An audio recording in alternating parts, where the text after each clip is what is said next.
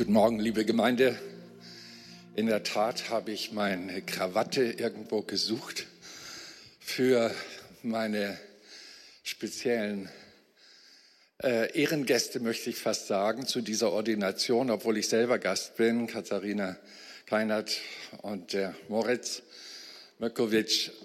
Ihr habt heute einen großen Tag vor euch. Ihr möchtet mit uns zusammen feiern, dass eure Ausbildung zur Rüstung und Bewährung ihren Gipfel findet in der Ordination. Und ich habe euch ein Stück Gotteswort mitgebracht, das ich mit dieser Predigt gerne mit allen, die zuhören, teilen möchte. Ich lese aus dem fünften Buch Mose, dem sechsten Kapitel, Vers 13, einen Auszug. Da heißt es, den Herrn, deinen Gott, sollst du Ehrfurcht erweisen und ihm dienen. Es ist also ein Gebot gewesen, das Gott seinen Gläubigen schon sehr früh ins Herz gelegt hat. Und dieses Gebot, ihm zu dienen, ist ein Dauerauftrag über Generationen und Völker. Deswegen ist es auch bei euch angekommen. Und ihr habt diese Sache beantwortet. Der Prophet Jesaja im siebten Jahrhundert vor Christus musste eine Klage Gottes und eine Frage Gottes weiterreichen. Er hörte nämlich die Stimme Gottes, die sagte, wen soll ich senden? Und wer will für uns gehen? Es scheint so, als wenn Gott Mitarbeiter für sein Reich sucht und es nicht ganz leicht ist, sie zu finden. Wir wissen, dass der Herr diese Sendung durchgezogen hat im Alten Testament bei vielen Persönlichkeiten wie Mose, Nehemia, Gideon, Jona und Jesaja und wie sie alle hießen. Und er hat auch prophezeien lassen, dass seine Mission, also übersetzt Sendung, Verkündigung von seinem Willen, seine Hilfe auf diese Erde zu bringen, bis an die Enden der Erde ja an ferne Inseln ankommen wird. Jesaja 66, 19. Hochinteressant, dass im Alten Bund schon solch eine Weltmission angedeutet wird. Das Ziel Gottes ist kein kleines, es ist ein großes. Er will eine Hilfe für die Menschen ausbreiten. Er, er nennt das die Rettung der Menschen in dieser Welt retten. Wovor? Auch wenn es alttestamentlich oder mittelalterlich klingt. Es ist so, wie Jesus es auch bestätigt hat, vor einem ewigen Verlorensein. Von einem Aufenthalt in dieser Verlorensein in einem unangenehmen Ort, den wir im Deutschen Hölle nennen. Und Gott wusste darum und hat in seiner Liebe zu uns Menschen seinen einzigen Sohn gesandt, so heißt es, damit jeder, der an ihn glaubt, nicht verloren geht, sondern ewiges Leben hat. Diese wunderschöne Perspektive, dass das Vertrauen zu dem, was Gott gemacht hat, indem er Mensch wurde, der Schlüssel ist für ein ewiges Leben. Das kann man in unserer kurzen Lebenszeit auf dieser Erde gar nicht genug bedenken. Interessant ist auch, was für Leute er sich aussucht. Es sind einfache Leute. Schon damals, als Erweckung war in Jerusalem, haben seine Kritiker und Zuhörer gesagt, als sie aber die Freimütigkeit von Petrus und Johannes beim Predigen bemerkte, wunderten sie sich, weil es doch ungebildete Leute waren. Interessant. Paulus bestätigte das und äh, bitte äh, Katharina und Mirko, jetzt äh, nehmt das nicht so persönlich, aber es steht halt in der Bibel. Das Törichte dieser Welt hat Gott erwählt, um die Weisen zu beschämen.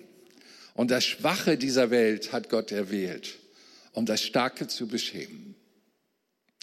Und selbst wenn Gott wie Saulus einen Hochintellektuellen mal berufen hat, musste er ihn durch viel Entleerung, um nicht zu sagen Leiden, äh, entschlacken, so dass seine Stärken nachher von ihm so formuliert worden sind, dass die Weisheit dieser Welt er für Kot erachtet gegenüber der Weisheit und der Schätze der Erkenntnis in Jesus Christus. Was für ein Vorgang. Jesus selbst, interessanterweise, nicht als Akademiker aufgewachsen, sondern als Handwerker in einem Handwerkerfamilienbetrieb. Er sprach den einfachen Leuten Kraft zu, die kommen wird und sie befähigen wird, das zu tun, was er vorgelebt hat. Interessant ist, dass bei dieser Berufung sehr viel Widerspruch seitens der Menschen zu Gott kommt. Das war bei Mose so, der sagt, oh Gott, ich bin keiner, der gut reden kann und wollte sich da rausziehen. Und in Richter 6, da lesen wir von Gideon, äh, ich komme aus einfachen Verhältnissen. Meine Familie gehört zum kleinsten und geringsten Clan in dieser Gemeinde. Und andere wiederum haben gesagt, ich bin zu jung, ich äh, kann das nicht. Jeremia war das. Oder Jesaja sagt, Mensch, ich bin mit ein Mann mit unreinen Lippen. Ich habe Gossensprache, weil ich unter einem Volk lebe mit unreinen Lippen. Gibt es also viele Zurückhaltungen und auch Jona, der sagt einfach, was soll ich dein Reich verkündigen zu einem bösen Volk wie dort in Ninive und er hat einfach nur Angst gehabt. Aber Gott ließ nicht los. Er hat Kraft verheißen, mit uns voranzugehen. Ich sehe aber bei all diesen Sendungen im Alten Testament, dass sehr viel Frust gesammelt worden ist. Maleachi, der Prophet, sagt im dritten Kapitel, Vers 14, es ist doch umsonst, dass man Gott dient. Und was nützt es, seine Ordnung zu halten und vor dem Herrn in Heerscharen in Trauer einherzugehen um all die Menschen, die gottesfern leben. Da waren also frustrierte Mitarbeiter und hier sogar Vollzeitmitarbeiter unterwegs. Aber dann sprach eine kleine Gruppe, die Ehrfurcht hatte vor Gott und den Dienst nicht aufgeben wollte. Und dann heißt es so schön, und Gott machte sich Notizen. Er hörte zu, was sie sagen. So prüft dein Herz an diesem Morgen auch als Zuschauer von der Ordination unserer beiden Kandidaten, wie deine eigene Haltung ist. Ist sie pro Sendung oder gibt es da Handbremsen und Zurückhaltung? Jesus hat jedenfalls eine Vision im Neuen Testament hinterlassen, dass er eine weltweite Gemeinde aufbauen will. Dieses Werk, das er dort tut, ist einmalig. Wir haben so viele Reiche gesehen, die gekommen und gegangen sind. Auch das stolze römische Reich mit über 1000 Jahre Existenz ist irgendwann zerbröckelt. Und wenn wir ins letzte Jahrhundert schauen, der groß aufkommende Kommunismus ist zerbröckelt. In unserer Zeitgeschichte nachvollziehbar. Es gibt Mächtigkeiten, die kommen und gehen. Aber vor 2000 Jahren hat Jesus Christus ein neues Reich gegründet, in das man nur hineinkommt durch die Wiedergeburt der Gnade Jesu Christi. Und wer ein Kind Gottes durch Glauben an Christus wird, wird ein, ein Familienmitglied dieser weltweiten Gemeinde, die von Generation zu Generation geht. Er hat vor 2000 Jahren allein angefangen mit zwölf ungebildeten Mitarbeitern. Und wir gucken heute über äh, die Erdschicht und sehen über zwei Milliarden Christen. Wie viel Heil, wie viel Wohl, wie viel Hilfe hat dieser Glaube unter die Menschen seit Generationen gebracht. Wir brauchen nur zu Ländern schauen, wo dieser Glaube nicht geteilt wird, Menschen mit diesem Glauben unterdrückt und verfolgt werden. Und wir werden sehen, wie viel Unterdrückung das Volk dort lebt, weil sie diese genialen und rechten Ordnungen, wie mitmenschliches Zusammensein geht, nicht akzeptieren, obwohl Gott sie uns hinterlassen hat.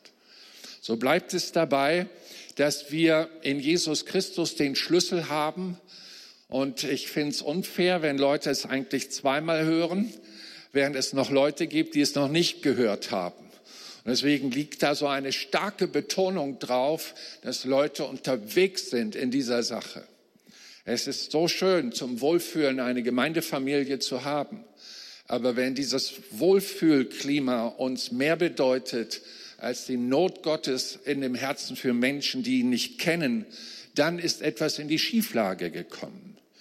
Wir sollen also verkünden, was wir erlebt haben. Und jeder, der Christ geworden ist, weiß ganz genau, was er erlebt hat. Und sein Lebenserfahrungsbericht ist einmalig, wie jeder Mensch einmalig ist. Du hast also etwas zu berichten, was andere nicht berichten können. Und warum willst du es zurückhalten? Paulus tritt einmal solidarisch an die Seite von Menschen, die noch nicht an Christus glauben. Sie, er sagt, wie können sie denn glauben, wenn es ihnen niemand sagt. Das finde ich nett von ihm. Er verurteilt die Atheisten nicht, er verurteilt die nicht, die als Agnostiker durch die Gegend leben, sondern er sagt, sie können gar nicht anders, solange sie die Alternative nicht gehört haben. Und wie sollen sie denn verkündigen, wenn man sie nicht freisetzt und loslässt? Und dann spricht er von der großartigen Sendung Gottes. Ich weiß, dass wenn ein Mensch in einer geistlich toten Gegend groß wird, und so ein Ort hat Gott mich geschickt, da in Toste, Totsti, die Stätte des Todes. Unser kleiner Dorfwald heißt auf Plattdeutsch Düvelshöpen, Teufelshof. Nur Dunkelheit ist dort in den Postillen der evangelischen Kirche zu lesen über die Jahrhunderte. Und Gott hat es gefallen, dort seine Gemeinde in lebendiger Weise aufzurichten. Und man kann einen Ort anfangen zu verändern, wenn man nur das Licht anzündet, wenn Gott Menschen findet, die sich senden lassen. Ich weiß, dass wer unter Menschen aufwächst, die über Christus und Christen ihre Witze machen und darüber lästern, dass man dann unsicher wird in seinem christlichen Glauben. Und ich kann auch Christen verstehen, und seien sie nur Karteileichen in irgendeinem Register einer Kirche, die sich ihrer eigenen Kirche schämen, weil die Sünden der Verborgenheit sogar durch die Medien laufen. Ich weiß auch, dass Christen in Versuchung geraten können und mit Selbstvorwürfen durch das Leben gehen, ohne dass sich irgendetwas in ihrem Leben ändert, weil Selbstvorwurf ersetzt offensichtlich das Gnadenwerk Christi. Aber wir sind nicht zur Kasteiung berufen, sondern zur Erlösung berufen und dass wir diese Erlösung weitergeben.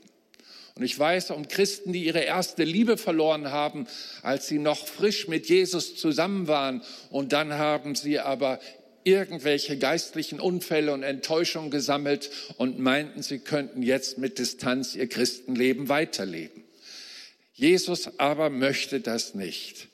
Er ist willig, Neues zu tun. Und deswegen habe ich mir mal die Mühe gemacht, in den Erweckungsgeschichten ein bisschen zu graben und euch einen kleinen Auszug mitgebracht, wie Erweckung äh, sich anfühlt. Ich könnte mein Erlebnis erzählen, aber ich meine, mich zu erinnern, dass ich an dieser Stelle tat. Also nehme ich eins aus der Kirchengeschichte, das rund 116 äh, Jahre alt ist. Es war aus dem Buch Erweckung von Oswald G. Smith aus Wales, Großbritannien, im Jahre 1904. Die Menschen in Wales waren weit von Gott abgedriftet. Der Gottesdienst war kümmerlich. Überall waren die Sünder reichlich und frech vorhanden, auch in den Gottesdiensten, ohne dass sie jemand korrigierte. Dann fegte der Geist Gottes über das Land. Die Kirchen wurden voll, so voll, dass die Menge der Gottessuchenden nicht hineinpasste. Die Gottesdienste dauerten in der Regel von 10 Uhr morgens bis Mitternacht. Ihr lieben Organisatoren, hört euch das gut an. Jeden Tag wurden drei deutlich abgegrenzte Gottesdienste gehalten. Hauptmerkmal war Gesang, Zeugnis, Gebet, Predigten. Da fast jeder etwas zu berichten hatte, was er mit Jesus erlebt hat, fielen manchmal die Predigt und viel Singerei aus. Es gab kein Chor, keine Opfer, keine Reklame, keine Untreue, Säufer, Diebe und Spieler bekehrten sich. Tausende kehrten zu einem ordentlichen Lebensstil zurück. Bekenntnisse schrecklicher Sünden waren überall zu hören. Streitigkeiten wurden beigelegt, alte Schulden wurden bezahlt und Wiedergutmachung war die Hauptbeschäftigung der Leute nach solch erweckten Gottesdiensten. Über 20.000 schlossen sich der Gemeinde in Wales in nur fünf Wochen an. Manchmal musste der Prediger aufhören, weil das Wehklagen der Sünder so laut wurde, dass man ihn nicht mehr verstand. Man muss eine Vision haben, wie Jesus sein Reich baut. Er rettet Sünder. Und man erkennt das daran, wenn er errettet hat, dass ihr Leben verändert wird. Und Gott sucht Männer und Frauen, die genau diesen Dienst vorantreiben. Wir werden uns nie so gefällig verhalten können, dass die Welt applaudiert. Aber wir haben ein Geheimnis, das die Sünder überführt. Das kann kein Medienkonzern hinbekommen, egal was für eine Show er liefert. Wir haben eine Kraft, die von Jesus kommt, der Heilige Geist, der das Notwendige tut, was die Menschen zutiefst brauchen, um errettet zu werden. Wen soll ich senden? In dieser Weise Wer will gehen?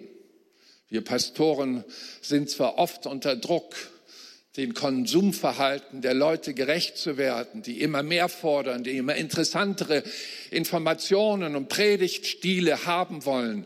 Aber zutiefst sind wir Gott verantwortlich und verpflichtet, das zu predigen, was die Herzen der Menschen verändert. Sag doch mal Amen dazu.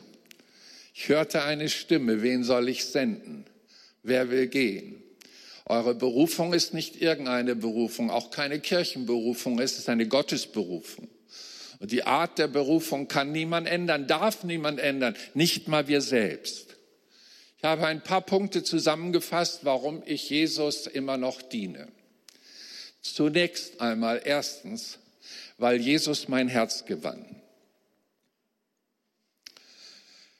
Keiner auf dieser Erde hat das gegeben für mich, was er gegeben hat.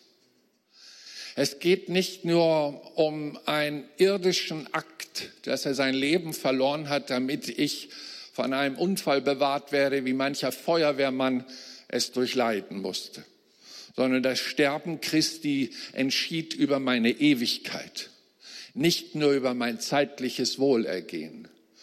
Und als er zu mir kam, kam eine Liebe und eine Annahme in meinem Herz. Ich kann das nur so sagen, wie ich es erlebt habe, die ich von keinem anderen Mensch, obwohl ich hochgradig verliebt bin seit 44 Ehejahren in meine Frau, so erlebt habe wie von ihm und durch ihn. Als ich meiner Lehrerin das sagte, dass ich Jesus angenommen hatte, sie war Religionslehrerin, da war ich noch ergriffen von dem Abend vorher, wo dieses geschah, als er meine Sünden nahm und mir ein neues Leben gab, dass ich vor Rührung und Freude weinen musste. Und sie meinte, Junge, beruhig dich, das geht wieder vorüber. Aber ich sage so gern, bis heute bin ich jetzt 66 und es ist nicht vorübergegangen, weil er mein Herz gewonnen hat, wie es keiner kann.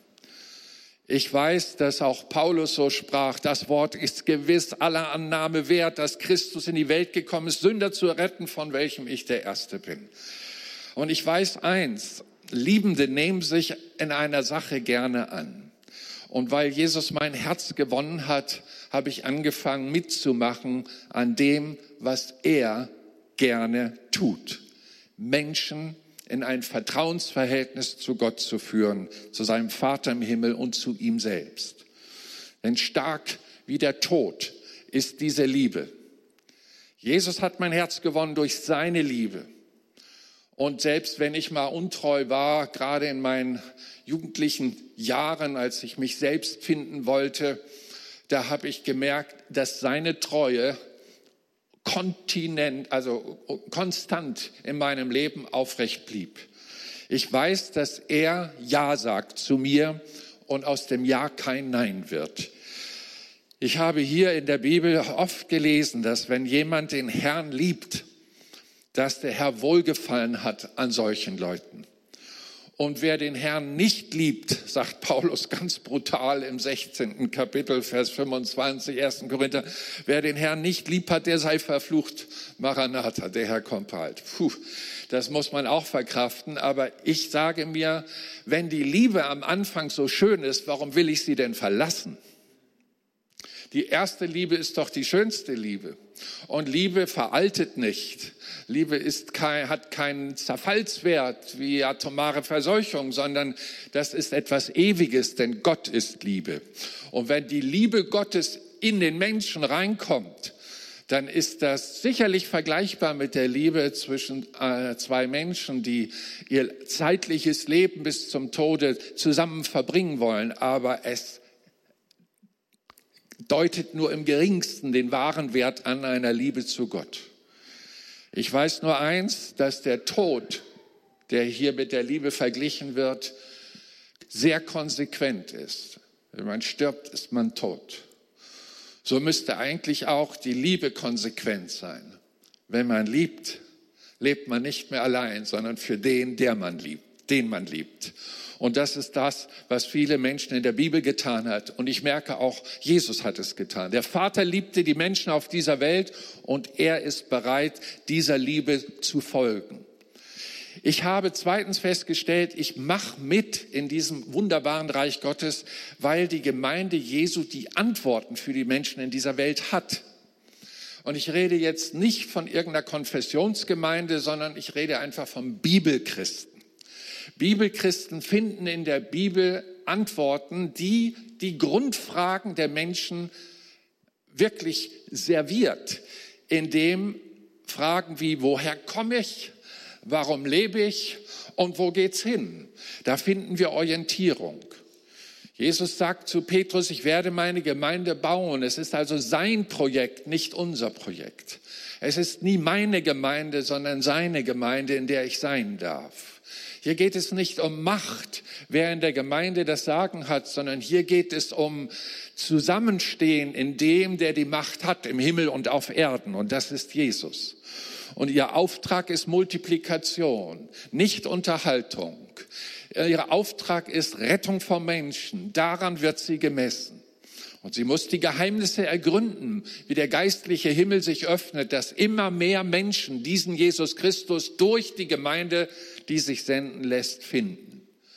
Denn Jesus hat gesagt, und das ist der dritte Grund, dass seine Sache erfolgreich sein wird. Und da bin ich auch ganz Mensch. Ich mache lieber mit, wo es erfolgreich zugeht. Das war schon damals so, als meine Freunde einen Bundesliga-Verein aussuchten, weil wir in Norddeutschland groß wurden, haben die einen Hamburg genommen, die anderen Bremen. Und dann habe ich mich halt auch orientiert und fand da irgendwo einen Münchenverein, der ziemlich oft siegte. Und wenn wir am Montag in der Schule zusammenkamen und die wieder ihren Frust über ihren Verein los wurden, konnte ich sagen, ich habe eine Mannschaft gewählt, die hat wieder gewonnen. So setzte ich später denn auf Jesus, den Sieger, der äh, König aller Könige ist und dessen Reich nicht vergehen wird. In meinem Leben brauchte es nur eine 30 Minuten Predigt von einem lutherischen Pfarrer, wo ich mit fünf Kollegen zusammen Maschinenbaustudenten saß. Und uns hat's alle erwischt. Alle fünf sind heute in der Mission und dienen Gott vollamtlich und haben die Studienrichtung gewechselt. Wenn Gott ruft, kann ein Herz sich öffnen oder verschließen. Und wenn man ein Ja findet, was für eine Gnade.